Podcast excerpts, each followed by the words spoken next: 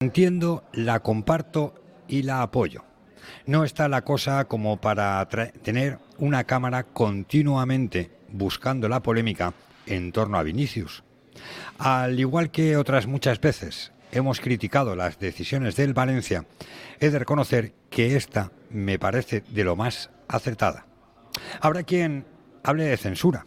Yo le llamo una manera de proteger los intereses del propio Valencia, porque, como nos decían ayer, no puede traer nada bueno, ni beneficia en nada al Valencia su presencia.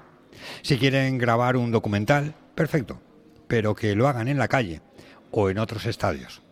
es la mejor manera de proteger la imagen de una afición ya de por sí señalada de una manera injusta la pasada temporada.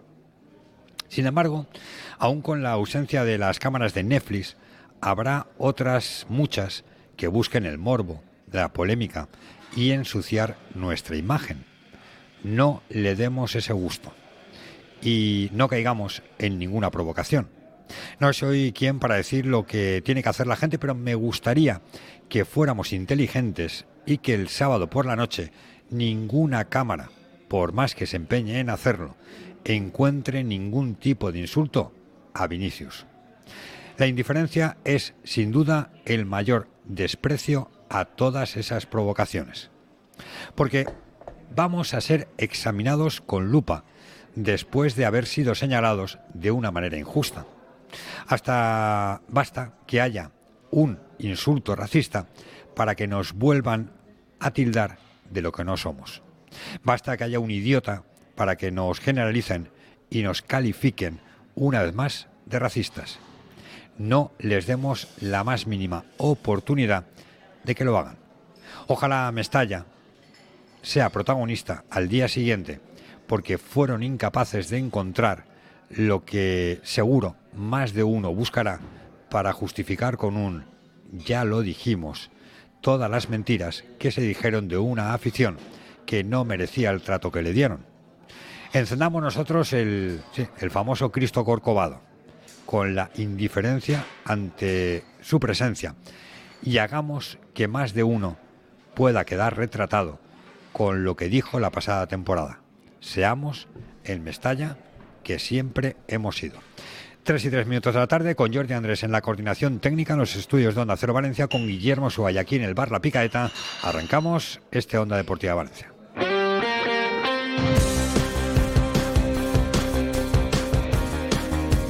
Onda Deportiva, Eduardo Esteve. ¿Qué tal, señores? Saludos, buenas tardes, sean bienvenidos a esta sintonía. Ya saben que a través de Onda Cero Valencia 90.9, a través de nuestro Twitter, arroba o de Valencia, y a través de nuestra página web www.ondacero.es barra Valencia, les acompañamos hasta las 4 de la tarde para contarles la última hora del deporte valenciano. Se lo contábamos ayer por la tarde. El Valencia había decidido no dejar entrar las cámaras de la plataforma de streaming Netflix en ese documental que están grabando en torno a la figura de Vinicius, porque, bueno, sabe el Valencia lo que andan buscando. Si tú tienes una cámara 90 minutos enfocando a la grada de animación joven, pues quizá algún descerebrado, algún tonto, algún idiota, pues haga lo que no tiene que hacer. De ahí que el Valencia haya tomado, yo creo que de manera acertada, la decisión de no dejar entrar a esas cámaras que graben en la Avenida de Suecia, en la Avenida Aragón, en Micer Mascó, en Artes Gráficas o donde les dé la gana. Que hagan todas las entrevistas que deseen hacer. Pero en Mestalla el Valencia se protege de alguna forma porque, bueno, pues puede pasar. Y no es la imagen, sin lugar a dudas, que el Valencia quiere transmitir o exportar en el caso de que haya un tonto que haga el tonto. De ahí que el Valencia, repito, le haya negado la acreditación a Netflix. Esto lo ha hecho eh, con el respaldo de la liga. Vamos, mm, la liga no es que esté de acuerdo o esté en desacuerdo, sino que simplemente respalda una decisión que ha tomado en este caso el Valencia. Lo reconocía el propio presidente de la liga, Javier Tebas. Son decisiones que toma el club en las que son todas muy difíciles que tomar en el caso y ellos han decidido que no entre en este caso la productora, pues yo lo tengo que respetar absolutamente. Ellos están más en el día a día del ambiente de Valencia, de la situación que hay en Valencia y cualquier, creo que cualquiera de los que estamos lejos opinemos sobre esa situación eh, sería un poco osado por mi parte.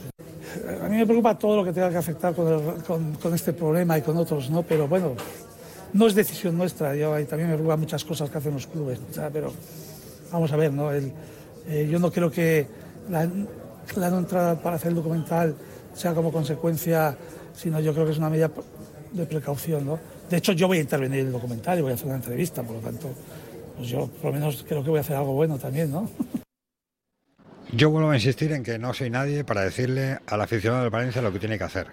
No voy a hacer ninguna soflama ni voy a hacer ningún discurso público respecto a cómo se tiene que comportar Mestalla. Ahora, eso sí, si a mí me preguntan, mi deseo es que Mestalla se comporte como se comporta todos y cada uno de los partidos. Esté Vinicius o no esté Vinicius. Que no le demos la excusa perfecta a ninguna cámara de televisión, a ninguna televisión, a ningún medio de comunicación, entre los que me incluyo, de sacar al día siguiente o esa misma noche cualquier tipo de insulto racista. Por favor, no lo hagamos y así demostremos que lo que se hizo la pasada temporada, llamando y tildando y calificando a todo Mestalla de racista, normalmente el, paso del tiempo a uno le hace ver con perspectiva las cosas. Ha pasado casi un año. Y ¿se acuerdan que se apagó el Cristo Corcovado de Río de Janeiro? Que hubo una declaración de, no sé si fue el presidente de la ONU o alguien de la ONU, que prácticamente en todo el mundo se habló de un estadio, Mestalla, como un estadio racista. Hoy lo piensas y dices, no conocen Mestalla de nada. De nada.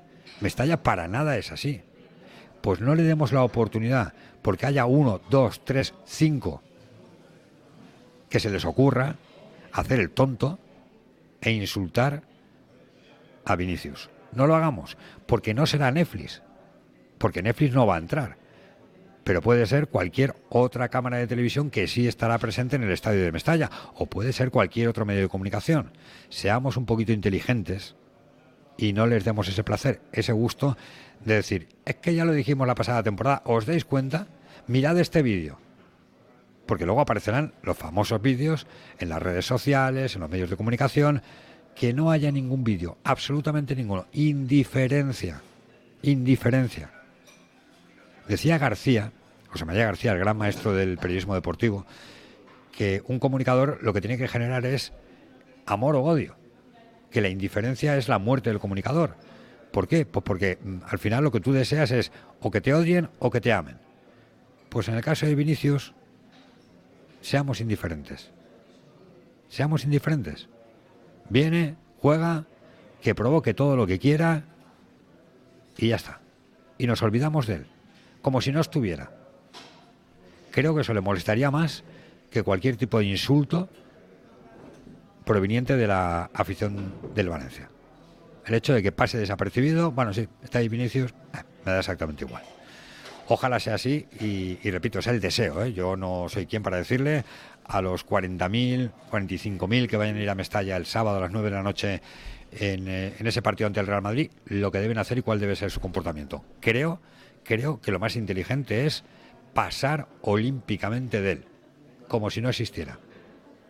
Que venga, que juegue, que no marque, que haga un partido pésimo, que el Valencia pueda conseguir la victoria y que nos olvidemos de Vinicius y que no seamos protagonistas al día siguiente en ningún medio de comunicación nacional o internacional.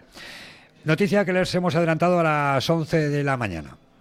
Ya hay un informe del secretario municipal del Ayuntamiento de Valencia en el que se destaca, en el que se dice que la licencia de obras del nuevo Mestalla no está caducada. Esto viene por una petición que hizo en su día el ex vicepresidente del Valencia, Miguel Zorío. Bueno, si quieren conocer la resolución completa del secretario municipal, la tienen en nuestra página web www.ondacero.es barra Valencia. Allí encontrarán la noticia y dentro un PDF en el que viene mm, toda la resolución del secretario municipal. Pero quédense con este párrafo, antes de lo que es la resolución final, en el que dice se ha presentado recientemente en fecha 30 de enero de 2024 solicitud de modificación de la licencia urbanística y de actividad adaptada a las últimas modificaciones legislativas en materia de tramitación de las licencias operadas por la Ley 7-2023 de 26 de diciembre de medidas fiscales, de gestión administrativa y financiera y de organización de la Generalitat Valenciana. Es decir, lo que viene a decir, y además lo recoge también en el siguiente párrafo, es que por parte del titular de la licencia, impide apreciar la concurrencia de una inequívoca voluntad por parte del mismo de abandonar la obra y su proyecto de construcción. Es decir, que dice el secretario municipal que los distintos proyectos que se han presentado, las distintas peticiones que se han presentado, demuestran que el Valencia no tiene la intención de abandonar la obra y su proyecto de construcción. ¿Qué significa esto? Bueno, pues que la licencia no está caducada, que el Valencia puede seguir o el ayuntamiento adelante con el trámite de la obtención de las licencias de obras y que cuando se produzca ese ok a la licencia, el Valencia estará en condiciones de arrancar, reanudar las obras del nuevo Mestalla, independientemente de las fichas urbanísticas, del convenio, de los beneficios urbanísticos. Esto hace referencia a la licencia de obra no está caducada. Así se lo han hecho saber a través de un informe del secretario municipal al vicepresidente del Valencia, Miguel Zorío. Más cosas. En lo deportivo se confirman las buenas noticias. Toda la plantilla al completo para Rubén Baraja. En voleibol el fin de semana nos eh, trae un apasionante partido en el Politécnico entre el Leleman Conqueridor Valencia frente al Guaguas, al todopoderoso Guaguas y iniciativa espectacular del Conque y es que las entradas van a ser a 5 euros y todos los beneficios que se saquen de la recaudación van a ir destinados a las víctimas de esa tragedia, de ese incendio del barrio de Nou Campanar. Y en baloncesto se ha quejado Alex Mumbrú mucho de las ventanas FIFA y sobre todo de la situación del jugador de Valencia Basket, Chris Jones. Está claro que hay cosas que no me gustan. Eh, no, no, no, no me veo bien que, durante un año estemos cuidando los jugadores para que luego se vayan a la selección y jueguen 80 minutos en dos partidos. Es algo que no, que no, que no veo bien. Creo que, hay, pues eh, a veces solo se piensan en, las selecciones y no en los equipos que, cada día están con, con, los jugadores trabajando para, para que para que puedan aguantar todos los partidos y veremos eh, ahora cuando entre hoy y mañana veremos cómo somos capaces de, de ver si los que los que han estado las elecciones necesitan algo más de descanso, si necesitan eh, eh, están ya a ritmo o, supongo que, que, después de haber jugado muchos partidos, muchos minutos y encima los viajes, pues no estarán al, al 100%, seguro. Hasta las 4 de la tarde, el deporte en esta sintonía, en este Onda Deportiva Valencia. Estamos en la calle Duque de Mandas número 37, estamos en el bar La Picaeta, ya sabes, todos los martes. Te acompañamos con nuestra tertulia del Levante. Tienes un restaurante espectacular, un bar espectacular, con sabor valenciano, al ladito del Estadio Ciudad de Valencia, en el barrio de Riols. Tiene que ser parada obligatoria antes de cada partido que el Levante juegue en el Ciudad de Valencia es el Bar La Picaeta en la calle Duque de Mandas número 37. Aquí emitimos este Onda Deportiva Valencia. ¿Nos acompañan? Onda Cero Valencia, 90.9 FM.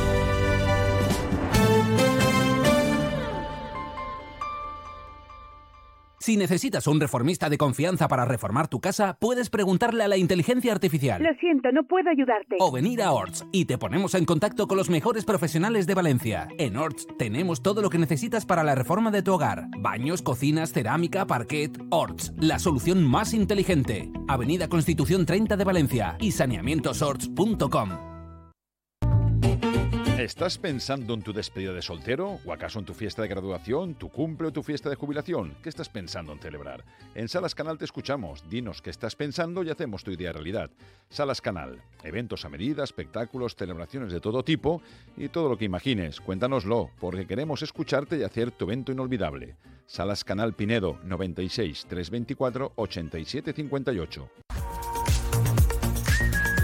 Onda Deportiva. Eduardo Esteve. Tres y cuarto. Hola, Victorio, buenas tardes. ¿Qué tal? Buenas tardes. ¿Has comido bien aquí en el Bar La Picadeta? Sí, sí, sí, sí. Hoy me he comido la, hamburguesa. he buena, pedido ¿eh? una hamburguesa. Y además me ha sorprendido muchísimo. Porque tú dices, no es un sitio de hamburguesas. Que hay una hamburguesa en el menú, digo, voy a probarla. Espectacular.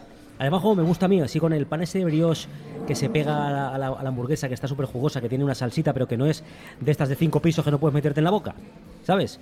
O sea que muy bien, o sea, muy, muy bien. A mí me convenciste ayer y he optado por la, La brocheta, la brocheta, sí. está, está muy buena. Sí, además es curioso, tú tienes que bajar, no todo está colgada, tienes que ir bajando Sí, poco sí, a sí, poco los trocitos de carne y al final, pues eh, bien, bien, bien. Duque de Mandas 37, ¿eh? Barra me- picadeta. Me, deci- me decidí a probar todos los platos de la carta, así lo iba comentando cada, cada lunes ¿Te y cada martes. no? Sí, aún falta, pues es que es gigante. Yo creo que no voy a poder.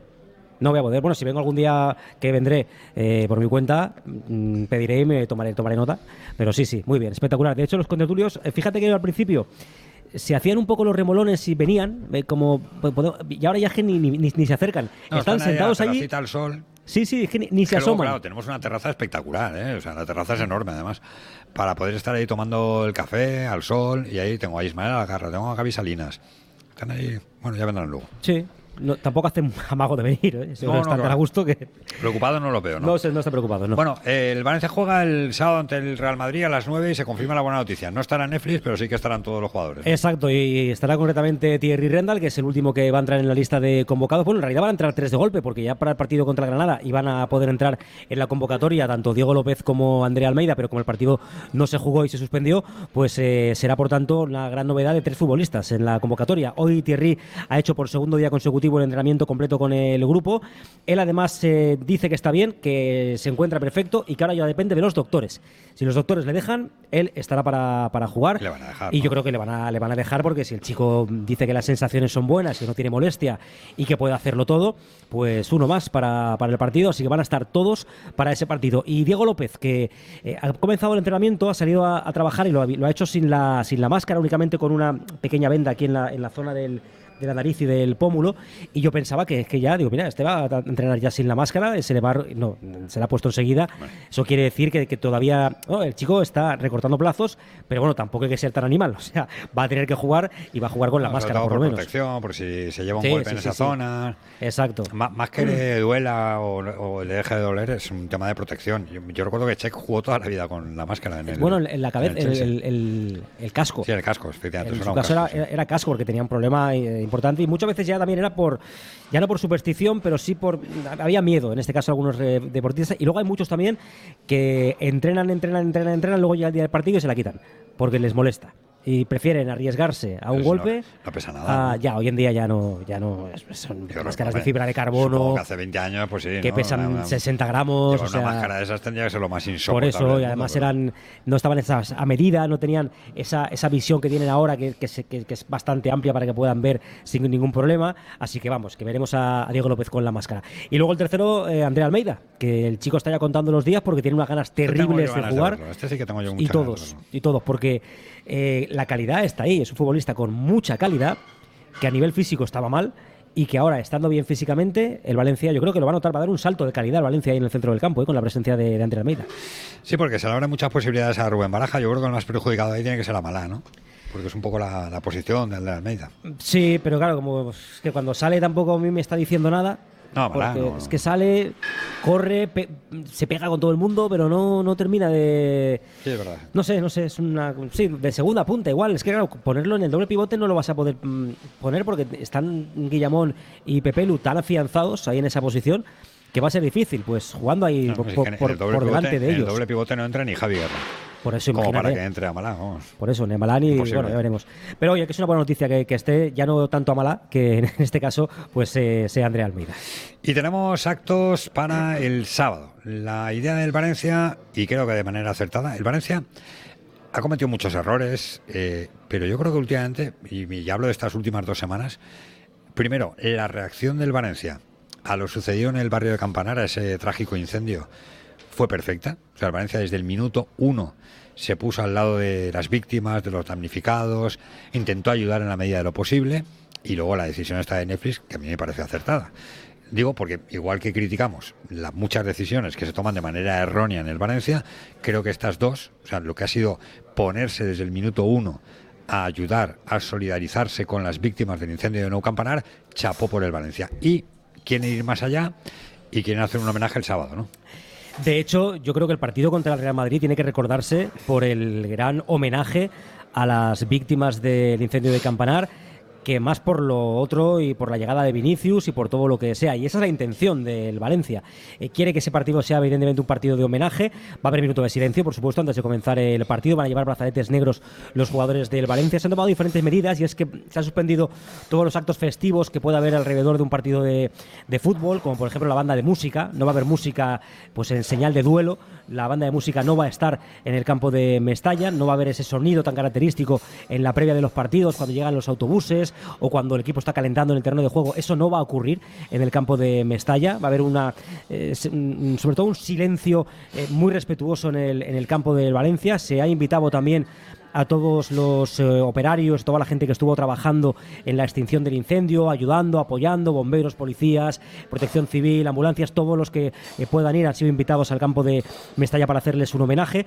de hecho, para ser ubicados en la zona en la que habitualmente van los músicos, porque como este partido está todo vendido, no había sitio donde meterlos en la grada, porque no, no hay localidades disponibles. Y por tanto van a ubicarlos en esa, en esa zona, en la zona de los músicos. Y como uno de los eh, puntos centrales de, de, este homenaje, la intención del Valencia, y así se lo ha hecho saber ya a Julián, que yo creo que ya todo el mundo sabe quién es Julián, el conserje del, del edificio, que salvó muchas vidas llamando eh, por, todas y cada una de las puertas de los vecinos. Hay un vídeo, hay un vídeo de Antena 3 Televisión eh, exclusivo que se oye a Julián puerta por puerta diciendo Alicia baja y yo cada vez que lo veo no, a, mí, a, mí, se me pone la piel de gallina verdad lo, lo, de, lo de, este señor sí. es que cualquier estatua que se le pueda hacer en Valencia o sea cualquier homenaje que se le pueda hacer en Valencia se va a quedar corto con lo que Julián hizo lo digo de verdad ¿eh? o sea yo viendo ese vídeo porque normalmente cuando, cuando sucede una desgracia como esta, la, la, lo normal o lo, lo, lo, que te pide el cuerpo es salir corriendo, huyendo de, de, del lugar. Y no, no, él con toda la valentía, decidido, se subió piso por piso, llamando a los vecinos, a todos los que pudo, hasta que los bomberos le dijeron, oye, mira, sí. que, que, te tienes que bajar porque que si no, con el humo mmm, te vas a asfixiar y va a ser peor. Oye, de verdad, lo de, cualquier homenaje que se le haga en Mestalla o donde sea Julián, me parece poco. Es que lo que quiere hacer el Valencia es que haga el saque de honor. Esa es la intención que tiene el Valencia, a ver si al final lo pueden cerrar, pero esa es la intención y la invitación que le han hecho ya a, Julián para que sea el encargado de hacer el saque de honor en ese partido. Y yo de verdad quiero que ese partido se recuerde por eso, y no por todo el lío que pueda haber o deje de haber o todo lo ojalá. que pueda provocar el personaje este de, de, Vinicius. Ojalá, ojalá nos olvidemos de Vinicius y efectivamente rindamos el homenaje que se merecen a las fuerzas de seguridad, a los servicios de emergencia, a Julián y rindamos el homenaje que se merecen a las víctimas y damnificados de este incendio de, de, nou, de Campanar. Bueno, de Nou Campanar. ¿Algo más, Víctor de Valencia? Nada más, que os dejo ya que tertulies con el Levante. Siguen sin aparecer. Ah, no, están ahí. Están ahí, están ahí, están ahí. Ya, ya, ya, ya les veo detrás de la columna. ¿Tú sabes quién es Miguel Miró? Sí. Sí. Sí que sé quién es. Pero ahora nos cuenta más. Es una nueva incorporación en el Levante, ¿no? Ahora, sí, ahora a vuelta de pausa nos lo cuenta Sergio López. No lo conozco, pero sí, pero sí que sé quién es.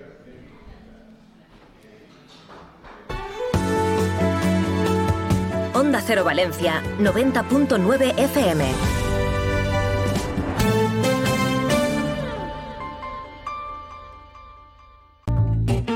¿Estás pensando en tu despedida de soltero? ¿O acaso en tu fiesta de graduación, tu cumple o tu fiesta de jubilación? ¿Qué estás pensando en celebrar? En Salas Canal te escuchamos. Dinos qué estás pensando y hacemos tu idea realidad. Salas Canal. Eventos a medida, espectáculos, celebraciones de todo tipo y todo lo que imagines. Cuéntanoslo, porque queremos escucharte y hacer tu evento inolvidable. Salas Canal Pinedo 96 324 87 58. Si necesitas un reformista de confianza para reformar tu casa, puedes preguntarle a la inteligencia artificial. Lo siento, no puedo ayudarte. O venir a Orts y te ponemos en contacto con los mejores profesionales de Valencia. En Orts tenemos todo lo que necesitas para la reforma de tu hogar: baños, cocinas, cerámica, parquet. Orts, la solución más inteligente. Avenida Constitución 30 de Valencia y saneamientosorts.com. En la venta de tu coche, como en todo, puede ser un loser o un pluser. Un loser no valora su tiempo. Un loser se deja embaucar con ofertas de compra que no se respetan. ¿Quieres ser un pluser? Ven directo a Ocasión Plus para recibir siempre la mejor tasación pago en el acto y siempre con total transparencia. Ocasión Plus. Ya somos más de 200.000 plusers. ¿Te unes? Ocasión Plus. Pese al éxito del tema, odio eterno, odio eterno al fútbol Onda Deportiva Valencia, en el bar La Picaeta, calle Duque de Mandas número 37. Aquí estamos en el barrio Riols, al ladito del Estadio Ciudad de Valencia. Desde aquí te acompañamos todos los martes para tener nuestra tertulia del, Levante. Y le preguntaba yo antes a Víctor Yux conocía a Miguel Miró y el que lo conoce es Sergi López y además ayer desvelábamos a través de Onda Deportiva Valencia que ha fichado por el Levante. Hola Sergi López, buenas tardes. ¿Qué tal? Muy buenas tardes. ¿Quién es Miguel Miró? Es el antiguo director general de Valencia Plaza, salió a finales del año pasado y se incorpora como responsable de expansión de negocio del Levante, es decir, que va a ser la persona encargada de buscar nuevas líneas de negocio, valga la redundancia, para el conjunto de Oriols y al final un poco eh, el apoyo de Dan Vila para generar esos nuevos ingresos que en el plan de viabilidad están especificados. Hola Gaby Salinas, buenas tardes. Hola, muy buenas tardes. Hola Ismael Garra, buenas tardes. ¿Qué tal? Buenas tardes. ¿Lo conocéis? ¿Tenéis alguna referencia de él o no? Sí, yo por circunstancias del fútbol conozco, conozco a Miguel. Eh, no sé si es eh, tan levantinista como Isma como yo, pero sí que creo que es un profesional de nivel y bueno, al final eh, aquí lo importante creo yo que por encima de los carnets es que la gente ayude a solventar la situación tan crítica que vive el Levante en Deportivo. Yo fíjate que estoy de acuerdo contigo, Gaby. Lo digo porque es verdad que eres valencianista, porque bueno, lo, ha demostrado a través de sus redes sociales, que si no se ha escondido ¿no? a través de, sus redes sociales, pero bueno, Mateo Alemán era del Mallorca acérrimo del Valencia no era nada, absolutamente nada, llegó aquí, oye, yo creo que para todo valencianista es el, uno de los mejores directivos que ha tenido el Valencia. Quiero decir que, bueno, al final yo, yo no sé su valía o no, yo lo, juzgaré por su valía, no, no por su carné, ¿no?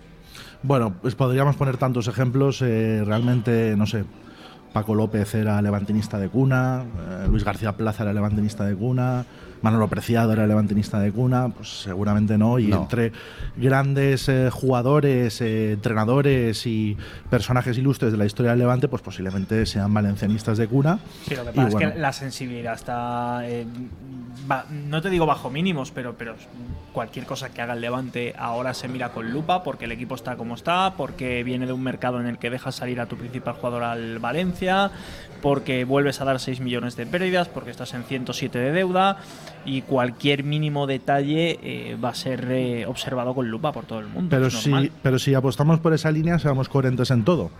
Que haya 25 fichas del primer equipo de gente nacida en la comunidad valenciana, que los cuerpos técnicos sean solo de gente valenciana. No, Entonces, yo valenciana creo- no, valenciana Del Levante. y, y de y, y del- y de- levantinistas, y del claro. Levante, ¿no? Es decir, yo creo, yo creo que es un poco, eh, en fin, creo que es ser un poco injustos, porque al final, eh, oye, eh, ¿a quién le importa si Morales en su momento, no? O, o otros grandes Parla. jugadores No, o son de Madrid, o son del de, Sporting. son de y- Canarias. Y tú hablas de Preciado en el Levante y, es, y era del Sporting. Yo quiero que el vida. Levante, yo quiero que mi equipo tenga los mejores jugadores, los mejores técnicos y la mejor gestión posible, que de eso ya hablaremos. No, no vamos a hablar. sí. Ha venido- ha venido preparado Sergi, que me ha- traído aquí toda la. Tú, tú la has- Pero la- no lo muevas, la- hombre, que lo tengo ordenado. Gaby, ¿la- ¿te la has leído entera o no? Porque son ciento y pico páginas. ¿eh? Me lo he leído por encima, porque Claro, son lo- ochenta y Lo pico más páginas. importante está al principio, ¿eh? Sí, No, lo no, tengo claro. En subrayado. la, en la primera hoja está. No, en la número, en la 2. Sí, bueno, ahora, ahora hablamos de eso. Primero Dos. qui- quiero conocer también la opinión de Isma Sí, de, yo de lo, co- Miro. yo lo conozco de un tiempo más atrás porque estuvo también en Superdeporte, eh, la etapa de, ¿os acordáis la etapa de las, de las dobles portadas que se hacían en fin de semana? O sea, ¿coincidiste con él en, en Super? Sí, sí, sí, sí, era, también tenía, creo que era director general, ahora no me acuerdo exactamente el cargo, pero tanto de Levante como de, como de O Superdeporte sea, que venía... tú, tú no eras muy de pisar los despachos nobles, ¿no? De Superdeporte, por lo que veo. No, pero a ver, no lo puedo, o sea, no lo puedo negar. Yo con él he tenido alguna conversación él, de vez en cuando también eh, pues bajaba y yo incluso a veces he subido también, eh, o sea, no tengo problemas en reconocerlo.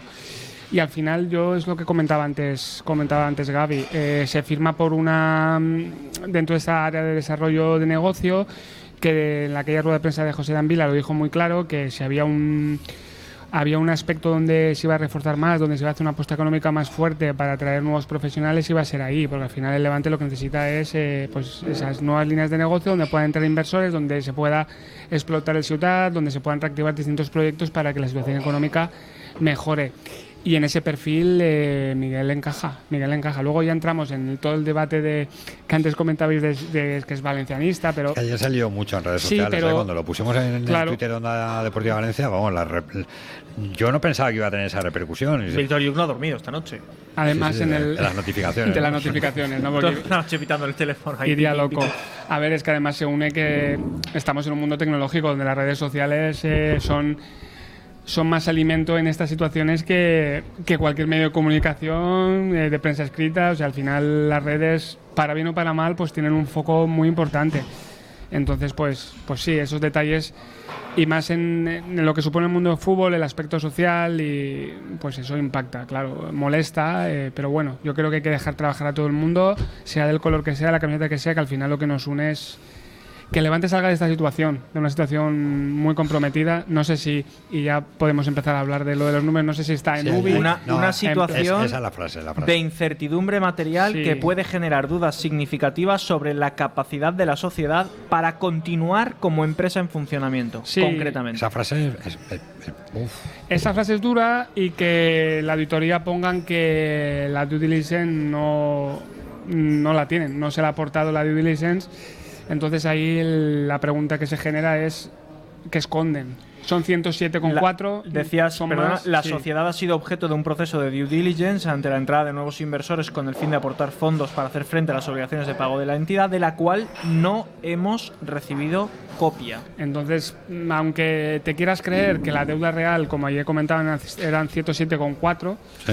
Eh, donde hay una parte a largo plazo muy amplia, eh, de unos 80 y pico, pero claro, con esa frase lo que te va a pensar es, es que hay algo más, Que hay que, algo esa más, deuda ¿no? es, que esa deuda es superior. Entonces volvemos a caer en lo que muchas veces hemos hablado de la transparencia, de decir las cosas claras y de creerte o no. Yo prefiero creérmelo, que el club está en planta, pero claro, Es que eso, eso fue lo que dijo ayer Diego Naises. Sí. Dijo que, hemos pasado de la UBI a hemos planta. pasado de la a planta. Pero yo, yo, mm, por hacer un poco de retrospectiva, ¿cómo hemos llegado a esta situación? Hemos llegado a esta situación. Quiero decir, quiero decir, no, pero quiero decir, hace, hace unos años el Levante era el equipo al que todo el mundo quería ir porque sabía que pagaba, porque estaba saliendo del concurso, por- y de repente nos encontramos en una situación dramática en la que se habla en la memoria, que se va a presentar el 26 de marzo en la Junta General de Accionistas, de que es que igual la, la empresa no es viable.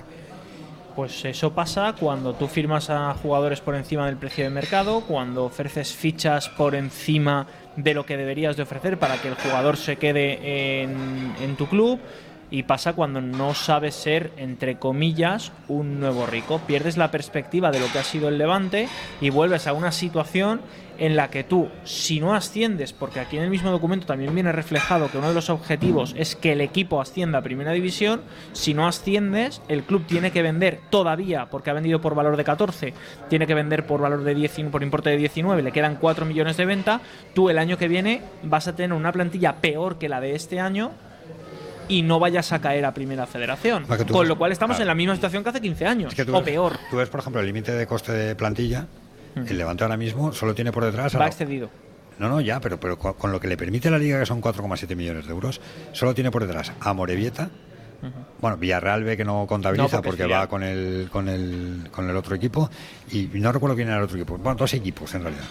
Solo por Mirandés, creo, ¿no? Mirandés. Sí, puede ser. Sí, no recuerdo exactamente ahora qué clubes son, sí, pero estás con 4 cuatro y algo. 4, 7, sí. Cuando tu plantilla El es como Elche- dices el Elche tiene excedida. 24. Sí.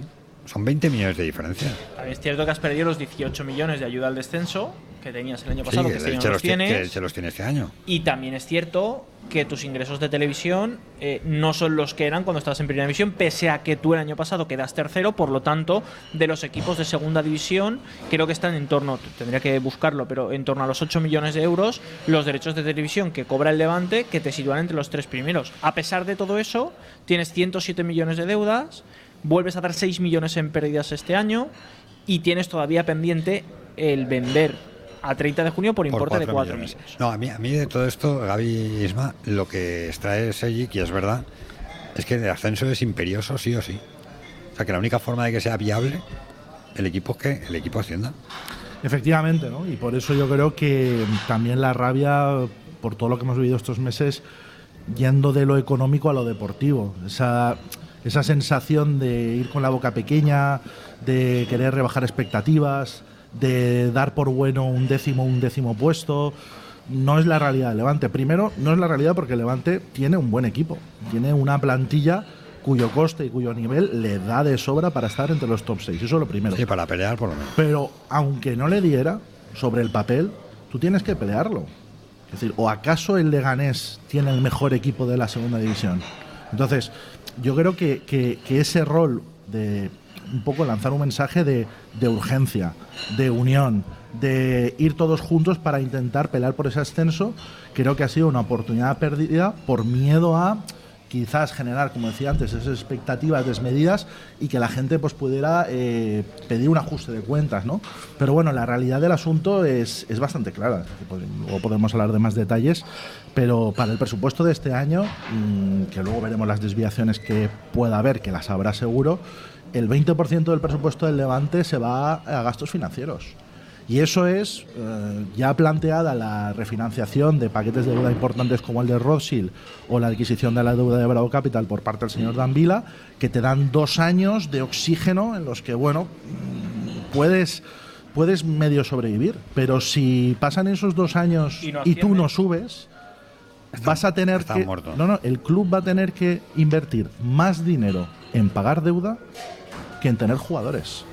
Y entonces es cuando el club es absolutamente insostenible. Es que eh, por mucho, bueno, ayer se, ayer se trasladó que hay que vender por 4 millones eh, y medio de euros en el tema de plantilla, pero a mí me preocupa más eso, es que lo que está diciendo Gaby, tú estás atado a tantos frentes, estás atado a tanto crédito, a tanto tipo de interés, eh, que eso es más preocupante que el hecho de... de- porque yo creo que la plantilla eh, vale para poder sacar esos Sí, 4 sí, millones pero, y medio. pero la deuda, pregunto, ¿eh? la deuda a largo plazo que son 107,4. Sí, bueno, 107 es la total. A largo, A largo plazo, 80 a largo plazo se- es el oche- 79% del total Bueno, de la sí, a deuda, largo que plazo son me, 80 la deuda- millones. la deuda- me, me- me he expresado mal. Sí. La, la deuda total. Ahí va una deuda a largo plazo que es la de CVC. Sí. Que, que- que en, que en realidad tampoco es deuda. Es, es dinero que a ti te van descontando año a año de los derechos de televisión. Di- Dinero que vas a dejar de ganar a, cincu- futuro. a 50 años. A futuro. De hecho, hoy, bueno, no, no lo hemos contado, pero el juzgado ha dado razón a la Liga, ha aprobado el, el, el acuerdo con CVC, lo digo porque lo tenían impugnado el Real Madrid y el Athletic Club de Bilbao, y, y eso sigue adelante, quiero decir, Sí. lo de CVC. Quiero decir que esos 80 tampoco son deuda. Lo que sí es preocupante son los costes financieros de la deuda a corto plazo, Sí. que es la que ha renegociado Danvila, pero que antes o después tienes que pagar. Sí, sí, sí. Lo que ha hecho ha sido cambiar los vencimientos de los pagos que tenía con Gedesco, que es Bravo Capital. Entonces, cambiando los vencimientos de esos plazos, pasándolos a largo plazo, es verdad que intereses tienes que pagar, pero lo que es la, la devolución del capital y la devolución del montante de No, no, la que deuda pagar es a largo plazo. claro, Sí, no, sí. ya, pero me da igual que sea a largo plazo o a corto. Igual mañana no, pero lo que dice Gaby, igual dentro de dos años, pues sí. Si no asciendes, es un drama, que sí, que sí. Es que yo ayer veíamos los números y esos volver a cerrar con déficit, que era lo esperado, porque al final yo creo que a ninguno de nosotros nos ha sorprendido estos números. Al final era Seis darle. Sí, pero, pero, pero hacer una suma fácil, o sea, 19 de, de la ayuda del descenso. Lo que, has, lo que sacaste de plantilla, que luego eso eran unos 13, que luego algunos han ido a esa parte y otros ido al siguiente presupuesto, ¿vale? Que no sé exactamente cuál de los traspasos van a un lado o a otro. Y, y con 6 de déficit estamos hablando de que has generado 42 millones, o sea, te has gastado 42 millones. Aparte de que hay, no sé en qué hoja del, de todo el informe está, ya se han gastado 10 millones en caso de una en caso de que, que no va a pasar. Te pegas una leche, acabas bajando a primera ref, te has gastado también 10 millones de esa hipotética ayuda. O sea, hay, hay, hay, hay tantas situaciones, estás tan atado, por eso decía, de- estás atado a tantos frentes Y, que- y- y que esto no empañe la, la parte, la parte deportiva, porque en lo económico tú hablas con compañeros del resto de España eh, y te preguntan, oye, pero ¿qué estáis haciendo ahí? Que, que el equipo tiene 100 millones de euros y habéis puesto al secretario técnico de entrenador. Pero, no, no, pero, esa es otra, pero, pero esto, No, ahora hablamos de eso porque también quiero preguntaros por Calleja, porque la semana pasada, el lunes, dejamos a Calleja en el alambre. No, fue la semana pasada, ¿no? Sí, como sí. ha pasado tanto tiempo ya, me, parece que fue hace tres el años. alambre ¿no? no, el lunes entrenó Calleja y el lunes se lo Sí, cargaron. pero que nos fuimos de aquí diciendo que estaban en el alambre hasta que. Hasta que se rompió el alambre. Sí, no, no, el martes ya hablamos, el martes y tú ya hablamos. la institución no, fue no, el pero lunes. que el, el Claro, fue el lunes, El fue el lunes, el fue en la, en la tertulia sí, del Valencia sí. de la picaeta cuando hablamos de la información Cierto. relevante, Sí, que estaba Cierto. taranteando, si iba a decir Cierto. yo. Pero bueno, que, Tanteando. lo deportivo ahora entramos, pero en, en lo económico.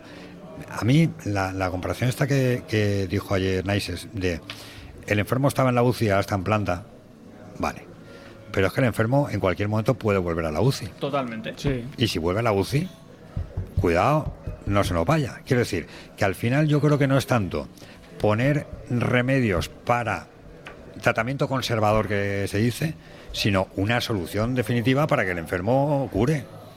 Bueno, siguiendo un poco la, la analogía del director financiero del club, comprándosela, que podría ponerse algún pero, estamos en planta, pero habiéndose amputado eh, dos brazos, con visibilidad reducida y, y sin poder masticar cromo, porque vamos. tienes la mandíbula cromo, destrozada. ¿no? Y encima con el peligro eh, evidente y cierto, como dice De la auditoría, de una, eh, de una recaída. Es decir, tú al final, eh, claro, Levante ha pasado de manejar eh, presupuestos de gastos de en torno a 80, 90 millones de euros y ahora uno o dos o tres millones de euros más es mucho dinero. Bueno, al se club. está recortando todo. Estamos hablando de que en segunda división es muy difícil, salvo con el plus que puedas generar por, por traspasos, muy difícil que, que un club como el Levante pueda generar mucho más de entre 15 y 20 millones de euros. Por tanto, si tienes que empezar a devolver el principal de, de Bravo Capital o del préstamo de Rosil, Se te va a comer. te vas a 8, 8 millones, 9 millones de euros de, de devolución de préstamos fácil. Entonces, eso es insostenible porque al final eh, llega un momento en el que no puedes dejar el club en los huesos. Sí, eh, puedes reducir de los 400 empleados que tenía el club la temporada pasada eh, a una estructura pues mucho más, mucho más sucinta, ¿no? Pero, pero con mano izquierda. No vaya a ser un ERE encubierto. Bueno, está viendo un encubierto, claramente. Evidentemente, pero hay unos límites legales que no puedes exceder. De hecho, mm, creo que no va a haber más despidos hasta, hasta junio, porque tiene que haber un plazo entre el último despido y el siguiente para no mm, pasar ese mínimo, porque si no es un encubierto. Bueno, eso por desgracia es lo que se está viviendo en el día a día del club. Las personas que conocemos a gente que está ahí dentro sabemos que es por desgracia el, el run run que está ahí y que esto por desgracia, salvo que el club suba a primera, eh, no va a parar. Y por desgracia es que Levante no tiene otro camino, tiene que reducir esos, esos costes fijos. Pero a donde quiero ir es que, salvo que te aparezca un grandísimo jugador que lo puedas vender por una auténtica barbaridad, que podría pasar, pero no parece esta temporada, porque incluso tus mayores activos deportivos están a un nivel paupérrimo, ¿cómo vas a generar tú ese dinero? Entonces, tienes que ir a una reducción de costes tan brutal que la dinámica es peligrosa porque es lo que, lo que comentabais antes. Es decir, tú tienes que vender a tus mejores jugadores, que la plantilla será cada vez más barata y por tanto, deportivamente sacarle muchísimo más rendimiento a los jugadores que tú tienes. Si no te puedes ir al hoyo, entonces sí que es el fin. Partiendo de la base que el plan de viabilidad pasa sí o sí por volver a primera división cuanto antes. Entonces, toda esa cadena que dice Gaby, no. O sea, tú tienes que. Si ya tienes que vender de base, si aparte eh, no consigues el objetivo de ascenso, vas a tener que vender más, con lo que conlleva debilitarte más la plantilla. Entonces, vaya. Con la obligación de tener que seguir ascendiendo el año que viene. Sí, sí. Quiero sí, decir sí. Que, que es la pescadilla que se muerde la cola. Lo que, Y- pa- lo que pasa, perdón, mismo No, no, no, no, no, iba a decir que, que, que cuando vendíamos, hablamos antes de lo de la exigencia y lo de mandar un discurso un poco, no, no tan de ilusión y más de obligación, yo es que me acuerdo al principio de temporada que los que más creían en el ascenso eran los jugadores. Los propios jugadores eran los que más creían. Entonces, no sé si ahora ha llegado ya el momento, yo creo que ellos lo, entienden y lo conciben, que a lo mejor hay que apretar. Ahora entraremos un poco en lo deportivo, pero al final la solución vamos a caer siempre en lo mismo. Pero por eso yo os pregunto, yo, yo, yo, por ejemplo, yo tengo una enfermedad crónica. Yo tengo una enfermedad crónica que la voy llevando, o sea, la, la la voy solucionando pues con porque es crónica, o sea, porque, porque no me la puedo curar. Si tuviera un remedio, pues yo directamente iría por ese remedio. O sea, si, si hubiera alguien que me dijera, oye, mira, la diabetes se cura con tomándote, no sé, comiéndote esa planta, pues yo voy me como esa planta. Me refiero, el Levante tiene una enfermedad crónica ahora mismo y lo que estamos es dándole insulina en lugar de darle una planta para que se la coma y, y se salve. No, no sé si, si me explico. O sea, ¿no, Sí. ¿no veis alguna solución más global que la solución a corto plazo que es Danvila? Solo, solo había dos caminos. Uno que no se ha dado es que entrara un inversor con muchísimo más capital y al final lo que pone sobre la mesa el señor Danvila te ayuda efectivamente a parar la sangría, pero no detiene la enfermedad. Eh, y luego lo otro que yo creo que es a lo que iríamos abocados si tú en dos años no consigues el ascenso, y me atrevería a decir que incluso si consigues el ascenso, es a una venta del club. Al final eh, eh, el club llega un momento que por la situación que hemos descrito mm, no es viable. Incluso con la implementación de este plan de, viabilidad es que no sería viable si no hay un ascenso. Por tanto, tendría que entrar un nuevo inversor y dando por hecho pues que el señor Danvila ha hecho pues todo lo que puede dentro de sus posibilidades personales, pues tendría que entrar otro otro grupo de empresas. El de problema es que hay, hay inversión, miedo o sea, a eso. Yo, yo entiendo que haya miedo. El miedo mi- no, del, me refiero, pero el levantinista Yo creo, yo creo que hay más miedo, del- yo creo que hay más fútbol. miedo a los más de 100 millones de euros de deuda que han generado gestores valencianos a posibles hipotéticas ventas futuras a fondos que vendrán o no vendrán. O sea, una cosa la tenemos ahí y está plasmada negro sobre blanco en el informe de cuentas. Y el que debería de estar dando explicaciones, en lugar de estar dando explicaciones, lo que está es recogiendo premios. Porque al final eh, es cierto que, que, bueno, eh, tuvo años eh, muy buenos, pero no se le va a recordar por eso. Se le va a recordar por, hablando- por la hablando- posibilidad de estabilizar el club. pero, claro, estás hablando del expresidente del, Valencia, del Levante, Kiko de Catalán. Kiko Catalán, por supuesto. De Kiko Catalán, que se rodeó de un séquito de palmeros que en lugar de decirle cuál era el camino, con tal de conservar el sillón, eh, se dedicaron a palmear sus acciones y a no cuestionar ninguna de ellas, porque al final ah, llega hasta el punto de que tú tienes una fundación que no sirve absolutamente para nada, desde el momento en el que eh, quien debe de fiscalizar la labor del Consejo de Administración está puesto a dedo por ese mismo presidente del Consejo de Para, Administración. para eso servía la fundación. Para nada. Para mantener aquí con el cargo. Pues eso es lo que ha hecho que el Levante haya llegado a esta Tú situación. controlas la fundación, la fundación es la máxima accionista porque es la tenedora de la mayoría accionarial. Y ya está. Pues tienes controlado mm, cinco años o, o los que quieras estar en el club mientras tengas controlada la fundación. Y Y, mira- eso es lo que le pasaba a Kiko. Yo lo que decía Sergi, que antes lo estábamos hablando Gaby y yo antes de tomando el café, yo lo que he hecho en falta es la figura de un, de un líder a día de hoy, de, de- de marcar las cosas claras, de ser más transparente. A mí me parece insuficiente el ejercicio de transparencia el otro día, me parece insuficiente porque creo que esconden algo y basta con ver la auditoría que te dice que la, la due diligence no la tenemos. Claro que no la tenemos y que esos 107 pues son más. O sea, no, esa sensación está. Entonces yo he hecho en falta esa, esa figura porque, y lo damos aquí el martes, el martes pasado también, este levante es diferente. Este es un levante concebido como empresa porque, eh, como, describía- como describías tú antes, al final, y ellos mismos lo venden así, el escenario del levante es eso, o sea, es ir parcheando, es intentar que el moribundo vaya teniendo vida poco a poco, que vaya Insulina, aguantando insulina para que llegue un momento en el que no se sabe cuándo pues pueda revivir. Pero claro, eh, no es suficiente. No es suficiente con eso. Entonces, yo quiero, tengo curiosidad por ver el, el- en marzo. Mira que en la Junta queda un mes, pero yo creo que antes del mes van a pasar cosas. A ver si se vende ese discurso claro, si es contundente. y 26 se- de marzo, martes, Y hay, un, no y es hay- viernes. y hay un tema ahí fundamental en lo que dice Isma y coincido totalmente. Y es que esa junta postergada prácticamente en Semana Santa, eh, esa junta es la que eh, legitima y elige a el nuevo Consejo de Administración por un mandato de cinco años. Correcto, por tanto, porque no estaba elegido todavía. yo creo que es una oportunidad perfecta para que nos expliquen cuál es el plan. Porque yo creo que entre todos, si dedicáramos un ejercicio de coger un folio en blanco y decir cuál es el plan del Levante Unión Deportiva, mm, yo creo que no podríamos eh, llenar ni un tuit. Podríamos eh, especular, pensar, pero más allá de parar la caída, no sabemos cuál es el plan de Levante Deportiva. Y por tanto, me sorprende, me sorprende que después de haber aplazado durante tantos meses eh, esta convocatoria de Junta General Ordinaria, no se haya aprovechado esa oportunidad para poner encima de la mesa todo. Porque también hay que decir que ha habido cosas buenas desde el punto de vista económico los últimos meses, como es la renegociación del, préstamo con Rosil. Y Yo creo que eso sería bueno que se explicara también. Es decir, efectivamente hay cosas muy negativas, pero también hay cosas que el Levante ha, ha logrado, pues oye, ligeramente darle la vuelta a la situación. Y con eso, pues intentar darnos una visión de futuro. Pero claro, si el mensaje que lanzas al aficionado, poco menos que es, bueno, somos un equipo de media tabla y si llegamos a ser sextos, pues ya podemos dar gracias de jugar el playoff, creo que estamos totalmente Que equivocados. se cuenten todo, Gaby. Al final es que se cuente todo. Porque al final de, tú queda muy bien que vendas tu, que vendas tu producto, vendas tu discurso por salir favorecido, pero claro, eh, vender todo lo positivo, pero no, pero olvidar de dónde vienes y por qué has llegado hasta aquí, es ese ejercicio Por, de eso, transparencia. por- por eso yo he empezado diciendo cómo hemos llegado hasta aquí. O sea, el Levante era un club modélico a nivel económico hace cinco años, seis años, y ahora lo ves y dices, no puede ser. Sí, eh, ya no es un problema de liquidez, como muchas veces ha repetido Kiko, porque en cualquier rueda de prensa antes de su marcha siempre lo decía, que el Levante es un problema de liquidez, eso es estructural. No, no, claro. Es 100% estructural. Entonces, pero, pero de todo esto nos íbamos a reír.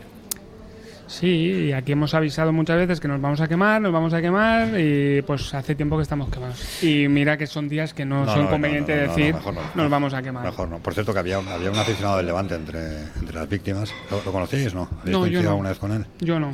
Yo creo que había coincidido alguna vez con él, no tenía trato personal, sí con mucha gente con la que tenía mucha porque era- relación. era peñista. Sobre todo de su peña y, y de hecho el, el sábado por la tarde hubo un acto relativamente privado, ¿no? con, gente levantinista en el estadio, con sus familiares, con amigos, con, aficionados y, la verdad que fue, fue una tarde dramática, ¿no? sobre todo cuando plantándote en el estadio por lo menos lo que me venía a mí en la cabeza cuando desfilaba su familia a dejarle un ramo de flores en, en su asiento de gol Alboraya era que, que en ese momento nos estaríamos preparando todos pues para una previa de un partido, ¿no? Lo- lo frágil que es todo y cómo cambia la vida. Pero bueno, desde aquí mandarles un, un abrazo muy fuerte a esa familia, a todos los afectados y ojalá, ojalá salgan de esta, pero claro, fue un golpe muy duro porque era una familia muy joven la que se fue. Sí, va a hacer fuerza. ¿eh? Desde el cielo yo estoy convencido que, mira, tenéis un, una- Otro motivo más. Un apoyo más, ¿eh? Un Otro apoyo motivo en el más cielo para, para ascender. Para que levante Hacienda. Oye, lo deportivo, lo de Felipe. No, me- no me miréis así. Yo voy a lanzar una opinión creo que impopular. Yo estoy más tranquilo hoy con Felipe Que hace una semana ¿sí? con Calleja. ¿Significa eso que es la mejor decisión? No. Eh, ¿Avala eso la preparación de planificación deportiva del director deportivo respecto a un hipotético camino del banquillo que ya estaba en mente de todos el día del Valladolid en casa? Tampoco. Pero yo confío mucho más en Felipe como entrenador que con Calleja, porque simplemente leyendo su comunicado de despedida ahondaba en esa línea de, bueno, un décimos ya a cuatro puntos del playoff, pues no sé de qué se quejan ustedes. lo del comunicado fue un poquito- Lo que Sí, yo- lo- lo- lo decía Isma y yo coincido. Y si tiene que ser Felipe, con todos sus peros y todos sus debes, que sea Felipe. Claro. Necesitamos a alguien que dé un paso al frente y diga, señores, hay que unirse, hay que intentar eh, pelear por meterse entre los seis primeros y está en juego el futuro del Levante. Entonces, todos a una. Y no ir con subterfugios y con medias tintas. Sí, sí, sí, sí. Al final, eh, si él es el que construyó este proyecto, pues, pues todo para ti.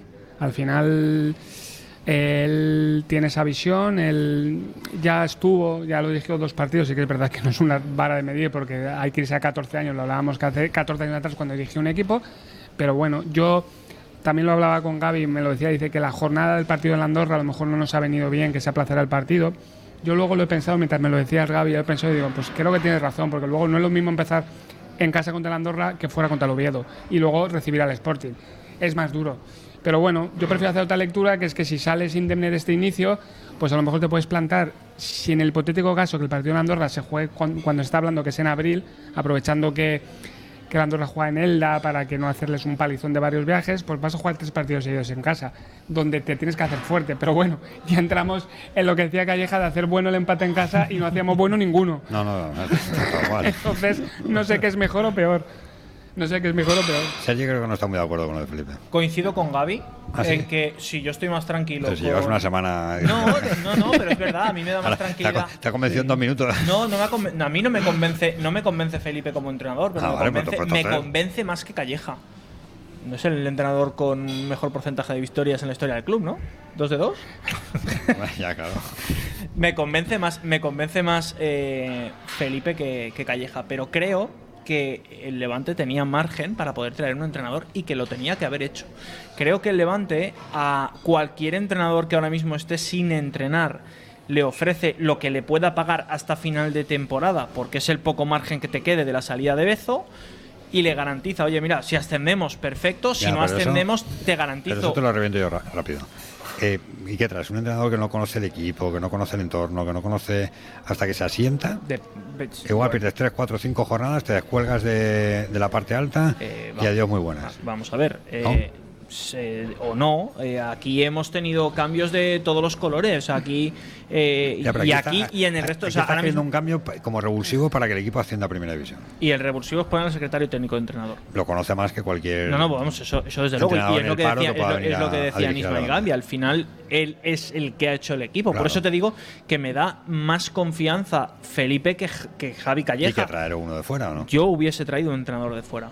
Y, por- y estoy convencido de que el Levante tiene posibilidades de firmar un muy buen entrenador. Con no un entrenador de medio pelo. Yo tengo dudas, Sergio. Yo creo que muchos ver, te muchos te muchos ver, te compran, ver, muchos sí. te Va- compran vamos sin a ver, va- entrenar. Vamos a repasar otra vez eh, las cuentas estas. Y entonces me vuelves a decir que, Nah, que- es- que es que el Levante es capaz de. No te va a traer- no te va a traer a Capelo, ¿no? No te va, no te a traer ese tipo moda, de entrenador, pero A Klopp, ¿no? no, pero eh, Entonces- un perfil Vicente Moreno no vendría. Pero, No, na- a ver, Sergio, yo- aparte Te estoy diciendo que tú le vas a ofrecer a un entrenador lo que le puedas pagar hasta final de temporada y luego le vas a ofrecer un proyecto en segunda división del año que viene. ¿Cuántos entrenadores lo firman? Vicente Moreno no, no, no lo fichó el Valencia por lo que cobraba. De todos modos, Estoy estamos, poniendo, estoy poniendo ejemplos. estamos en otra pantalla. Quiero decir, ya tenemos a Felipe ahí. No, eso está y, claro. yo, y yo lo que creo es que mm, Ahí la- la hay, hay una, hay una cosa que, que es lo que yo espero de Felipe, que es algo tan sencillo como que imprima coherencia al equipo. Es decir, cada uno en su sitio. que. Pablo Exacto. juegue de medio centro, que. Sergio Lozano tiene que jugar juegue de enganche, meter un medio No, centro, no quites a me- Carlos, meter un que- medio que centro yo a con un poco de equilibrio enganche. Que yo a Carlitos lo quiero de enganche. Yo creo que Carlitos está condenado, entre comillas, a, jugar, en banda, con Fabricio. Sí. Y yo creo que es un poco lo que vemos todos, ¿no? O sea, se ha intentado ahí hacer un contorsionismo táctico a nivel de banquillo que no ha funcionado, porque al final es tus mejores jugadores. eh, no es que estén grises, es que es que no los quiere nadie. Es decir, Pa- Pablo Martínez es el no sé cuántos partidos se lleva siendo de los primeros cambios. O sea, desaparecido. Entonces, el Levante necesita Sí, pero a, él otra cosa. pero a él le preguntas porque la cara del partido, cuando lo cambiaron el día del Ferrol, la cara era un poema. Pero tú hablas con él y le preguntas, por mucho que aquí se le preguntara, ¿dónde te ves mejor jugar? Y aquí dijera, no, al discurso fácil. Él, no, yo Donde donde, me ponga, pongan". tal, no sé cuánto. Mentira.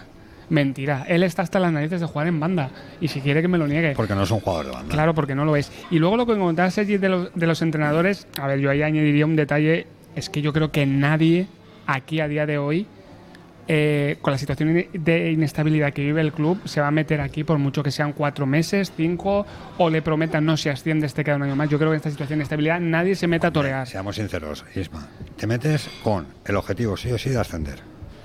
Y te metes en un club en el que has oído que están tirando empleados, Claro. que les está costando pagar las nóminas a los empleados, Ahí a los jugadores, a y los jugadores. eh, les han prorrateado, les ha prorrateado el eh, mes. eh, el entrenador con cartel Claro. difícilmente No, va a elegir este proyecto. Yo a mí me gustaría que fuese lo que dijera Sergi, No, que un claro. entrenador con caché, Vicente Moreno o cualquiera, me lo he encantado, yo firmo debajo. Pero la realidad, desgraciadamente, es la que es. Y ya no miro, porque ya es mirar más allá, ya no miro en que a partir del día 1 de enero todos los directores deportivos históricamente tendrían que empezar a mirar jugadores libres. ¿Qué va a hacer un director deportivo barra entrenador? ¿Y ¿Qué, qué le hacemos? ¿Dirigir entrenamientos? Aunque tengáis Purúa, Pedro López, a Héctor Rodas que le ayuden en los entrenamientos, porque yo creo que eso se ha formado más una comuna de, de- de entre todos nos ayudamos. O mira la dirección deportiva a ver si firma jugadores libres, que ahora es el momento de Claro, firmar, que que, es un también- desastre. Claro, es que eso también, yo eso no lo había pensado, pero. Claro, entonces Ahora eres dices- director deportivo entrenador. Claro, entonces dices, eh, bueno, ¿Qué Ale- faceta priorizas? No, bueno, En Alessio del era, entrenador, ¿no? ojo, que Alessio era director deportivo, porque al final es el que más presionó por Martín Cáceres, era entrenador, era portavoz del club, porque era la mejor Sí, imagen una del cosa, club. una cosa que seas manager. Era ¿no? todo, Que la- era todo. Sí, una cosa que seas Sí, el manager pero, como en sí, Inglaterra. sí, pero, pero ahora, no, no, pero contractualmente es director deportivo y entrenador. No, no, claro, claro, claro. Entonces, de cara a hacer mirar al futuro, Y para el año que viene que se va a destituir a sí mismo para. Para traer a Lesio de vuelta. a un- ¿Os imagináis el, A el círculo, el es círculo que ese? es todo tan... Sería mágico, ¿eh? Hem- hemos dado una normalidad a, un- a- a una situación tan anormal, pero desde hace tiempo, ¿eh? O sea, no es una cuestión de ahora. Bueno, pues como el jugador, el, el entra- el entrenador jugador, ¿no? También estaba. Ryan Giggs en el Manchester, por ejemplo. Gullit, Gullit no era también, Gullit también era en el también- Felipe, Felipe aspira a ser Boro. Sí, más o menos. Solo que Borro no tenía la obligación de ascender, Felipe sí. Bueno, tenía obligación de, la de Valencia. salvar el equipo. Que era otra obligación, Que también era una era obligación, una obligación, gorda y bastante mía, gorda. madre mía. Que, oye, que, que me he quedado sin tiempo. ¿Qué habéis comido hoy? Que no os he preguntado. Yo lo mismo que tú, yo la, brocheta. Ah, bueno, la brocheta, ¿no? Mm, yo ya me he acostumbrado aquí a la brocheta. ¿Y Gaby? Yo unos canelones, muy buenos. Yo, yo los comí ayer. ¿Y tú, Sergi? Verduritas a la plancha. Verduritas a la plancha has comido hoy. Es que. es- ¿En plan healthy? Sí, sí, vamos a dejarlo ahí. Pero te pedido un postre Es un zumo de naranja. importante, sí, claro. O sea, yo es rollo healthy y luego cuando llega el postre, ahí lo doy todo, ¿no? Ay. La picaeta, bar la picaeta, calle Duque de Mandas número 37. Aquí estamos todos los martes con nuestra tertulia de Levante. Isma, gracias por venir, ¿eh? Un abrazo, chicos. Gaby, lo mismo digo, ¿eh? Gracias a vosotros. Sergi, tú vienes mañana. No te preocupes. mañana a la misma hora, a las 3. Venga. Que se quedan con Julia en la onda. Mañana a las 3, más Onda Deportiva Valencia. Mañana será miércoles. Hablaremos de volei y de muchas cosas que suceden en el deporte valenciano. Aquí se quedan con Julia en la onda. Mañana más Onda Deportiva Valencia. Hasta entonces, que pasen un feliz día. Adiós.